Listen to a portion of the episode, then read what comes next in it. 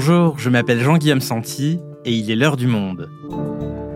Aujourd'hui, trois mois après l'émotion suscitée par la mort du jeune Thomas à Crépole, nous décidons de revenir sur ces événements pour prendre un peu de recul et tenter d'expliquer comment ce meurtre tragique qui a choqué les habitants de la commune est devenu un sujet de débat national qui a généré des heures d'antenne sur les chaînes d'information en continu et entraîné une manifestation de groupuscules d'extrême droite.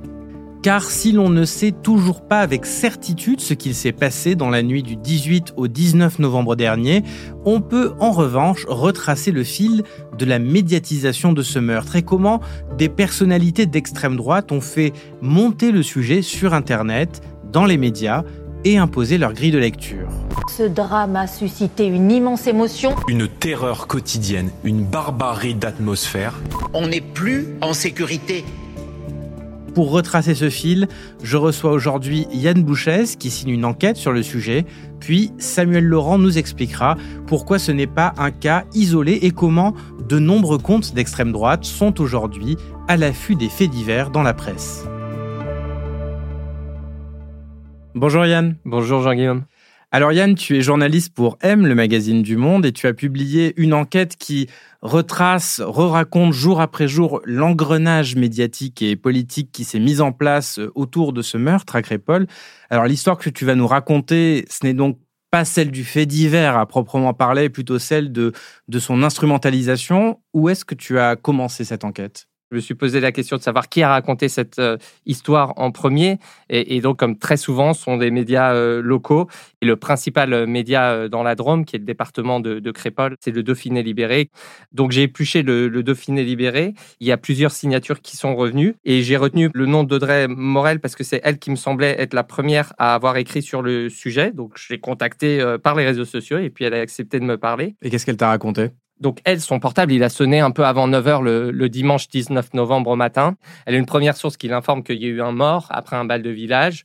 Elle essaye de contacter le procureur euh, de Valence, Laurent de Kenny. C'est ce qu'on fait habituellement pour essayer de, recouper l'info. Elle n'arrive pas à l'avoir et finalement, ça va être une autre source euh, qu'elle préfère taire qui va lui confirmer qu'il y a bien eu un mort et puis euh, qui va préciser le bilan des, des, des 16 blessés. Et une fois cette confirmation obtenue, que va faire cette journaliste? Elle va envoyer les premières informations partielles. C'est très important partielles parce qu'elle ne sait pas exactement le déroulé des faits. Elle sait euh, voilà comment ça s'est terminé, mais elle, ne sait pas grand-chose du déroulé des faits. Elle envoie ça au siège du Dauphiné euh, en banlieue de Grenoble. Eux, ils mettent ça sur le site dès 9h47, je crois. Ils ouvrent un live. Et puis elle, elle va partir depuis euh, là où elle habite en banlieue de Valence. Elle va prendre sa voiture pour arriver jusqu'à Crépole. Et donc là, elle arrive à Crépole, elle fait partie des premiers journalistes sur place et, euh, comme ses confrères, elle cherche à comprendre ce qu'il s'est passé. Elle va vite se rendre dans un, le bar, l'unique bar tabac de Crépole, le bar tabac des collines. Là-bas, il y a des participants au bal. C'est très tendu. Elle voit des confrères euh, qui se font un peu chahuter par euh, les participants du bal. Elle se rend compte très vite que les gens veulent pas parler, en fait. Et donc, elle, elle décide juste de boire un café et de tendre l'oreille. Et pendant ce temps-là, la rédaction du Dauphiné Libéré commence à se mobiliser.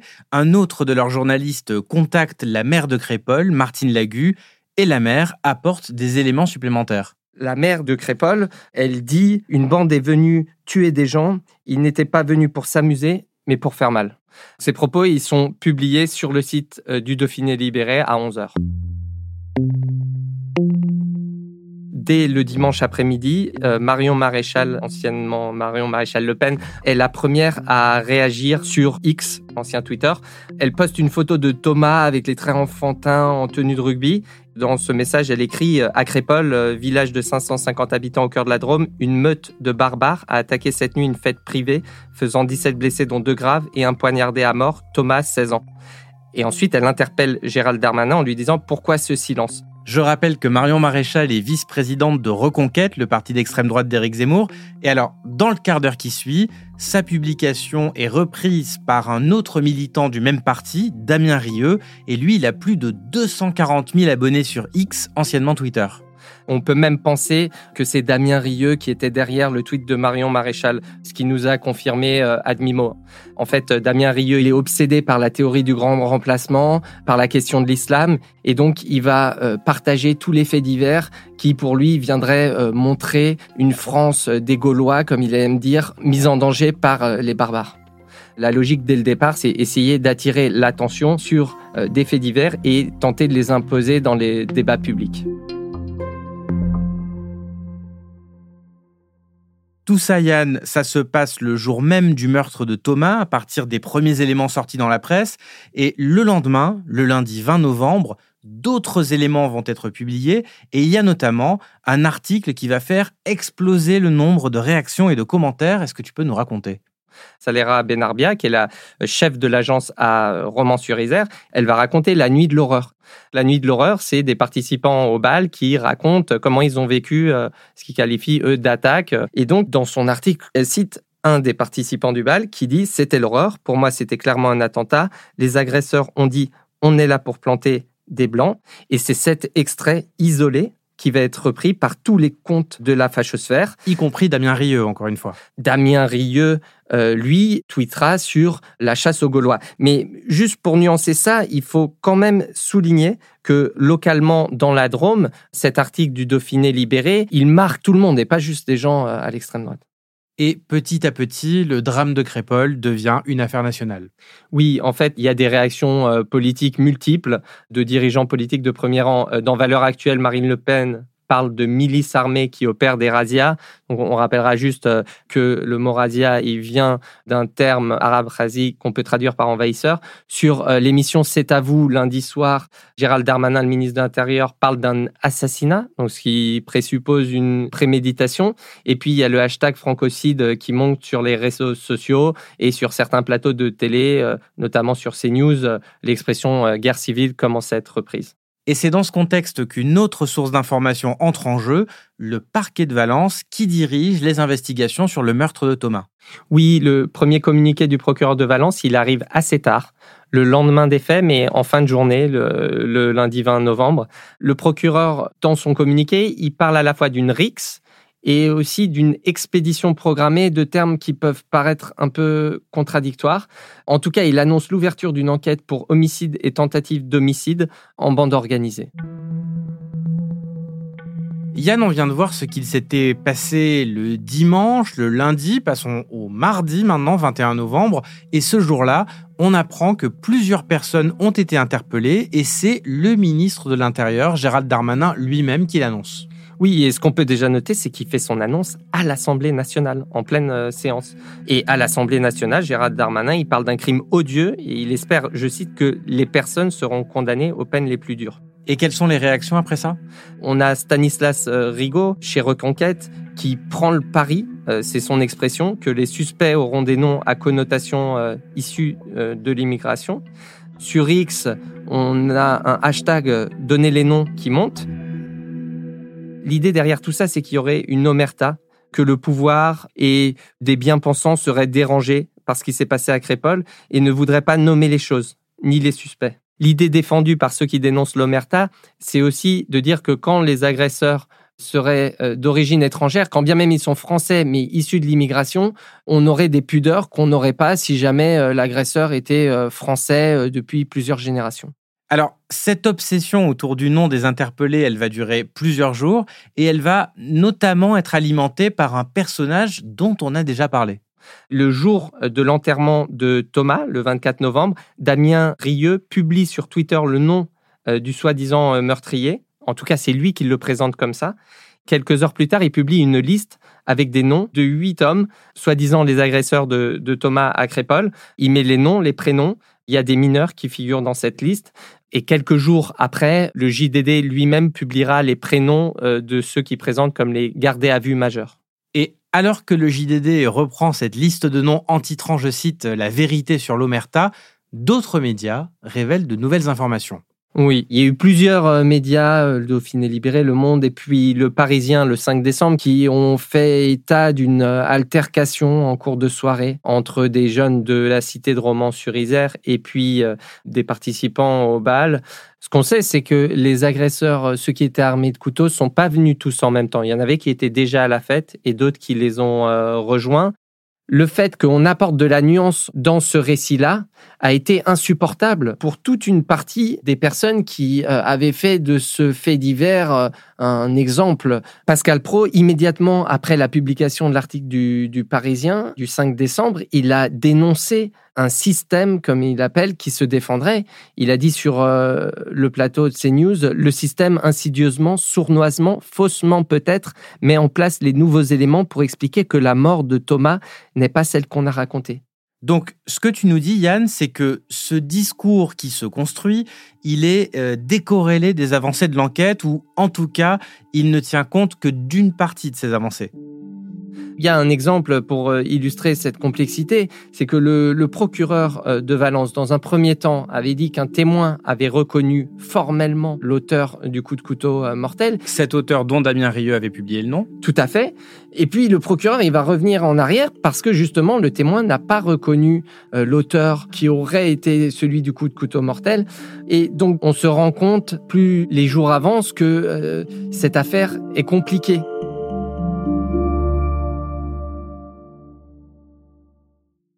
Alors, Yann, on vient de retracer la première semaine de cet emballement qui ne s'arrêtera pas là. Hein. Il y aura aussi ces, manifestations de groupuscules d'extrême droite à Romans-sur-Isère. Tu le racontes dans ton enquête. Mais euh, aujourd'hui, trois mois après, est-ce qu'on en sait plus sur le déroulé exact des faits? Il n'y a pas eu encore euh, beaucoup de certitudes. On ne sait toujours pas si l'auteur euh, du coup de couteau mortel, par exemple, a été arrêté.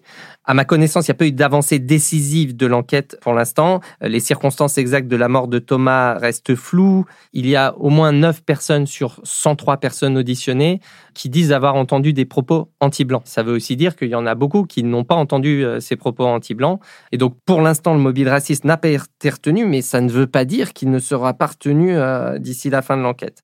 Dernière question, Yann. Au terme de ton enquête sur l'emballement autour de ce drame de Crépole, euh, quelles leçons on peut en tirer selon toi?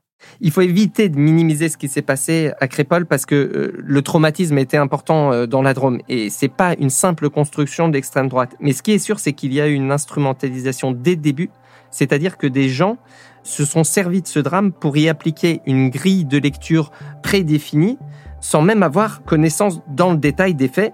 Et ils se, sont servis de Crépole pour euh, faire passer un message qu'on peut résumer ainsi. Les Français, les Blancs, ne sont plus en sécurité nulle part et ils sont menacés par des Français issus de l'immigration. C'est une mécanique rodée depuis longtemps, mais avec les réseaux sociaux, on est arrivé ici à un stade rarement atteint. Et Crépole, c'est vraiment en la matière un triste cas d'école. Merci Yann. Merci Jean-Guillaume.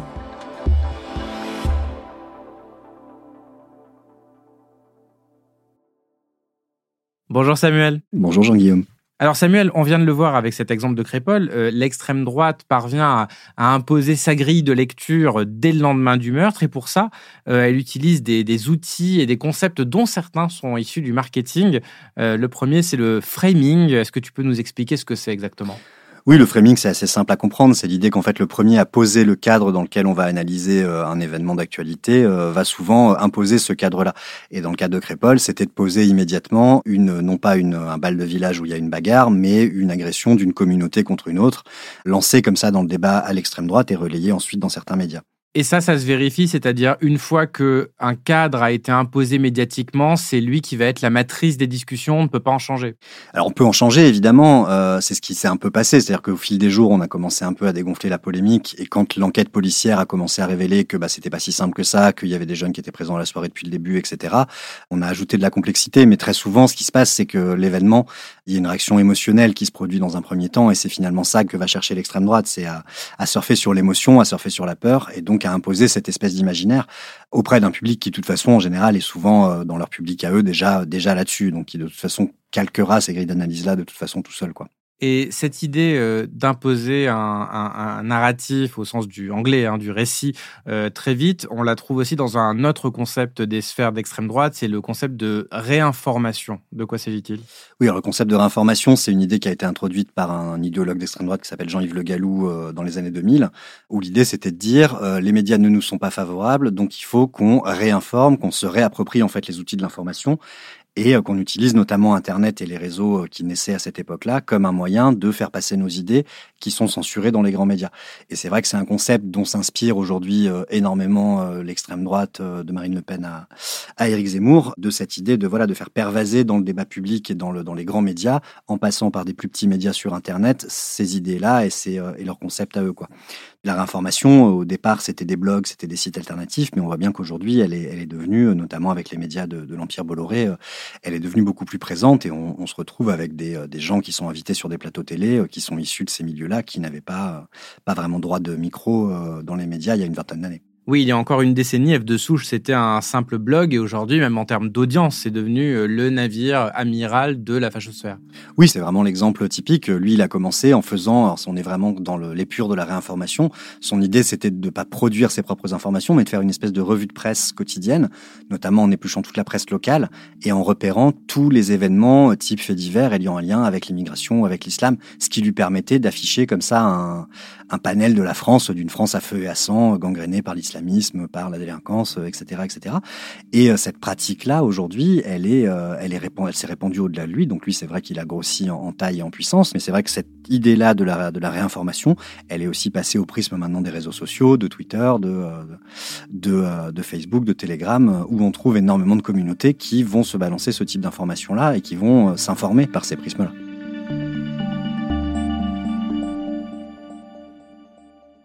Peut-être euh, la différence aussi par rapport à il y a dix ans, c'est la, banalisation de ces propos, comme tu le disais. Il s'affiche aujourd'hui euh, sur les, sur les plateaux de CNews, euh, dès qu'on ouvre X, anciennement Twitter.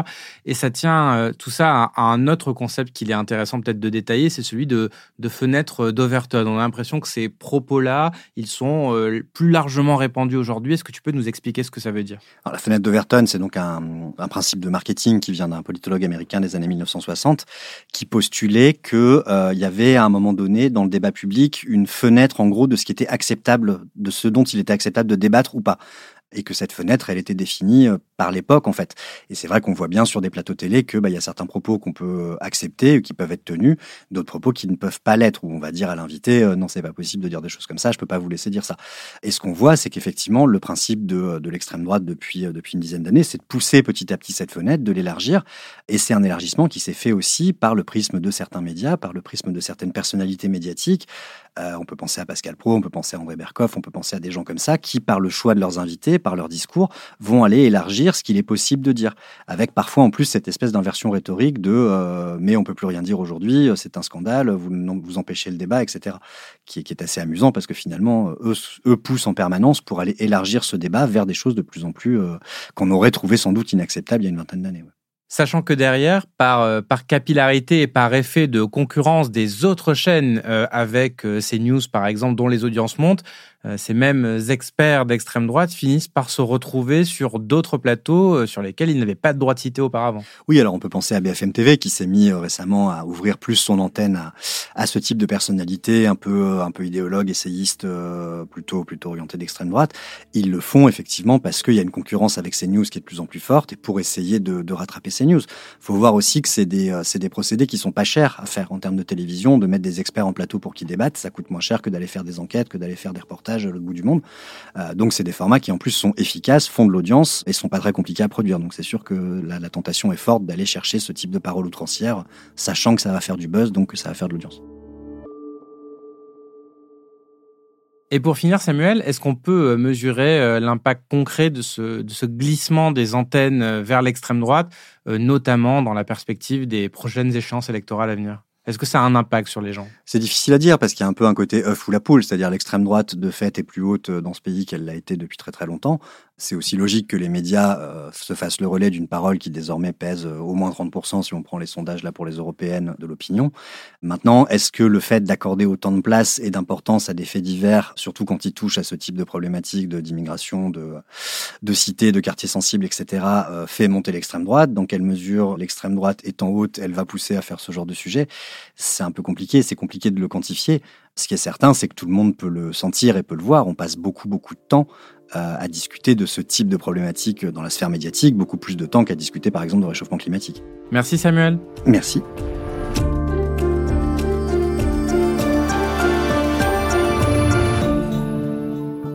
Cet épisode a été produit par Diane Jean et réalisé par Amandine Robillard. Avant de nous quitter, euh, je vous rappelle que depuis quelques mois, l'heure du monde est disponible sur toutes les plateformes, Apple Podcasts, Spotify, Deezer, votre application préférée. Alors n'hésitez pas à nous laisser un commentaire ou quelques étoiles pour faire découvrir l'heure du monde à tous ces nouveaux auditeurs et auditrices. L'heure du monde est votre podcast quotidien d'actualité à retrouver tous les matins du lundi au vendredi. Merci de votre fidélité et à demain.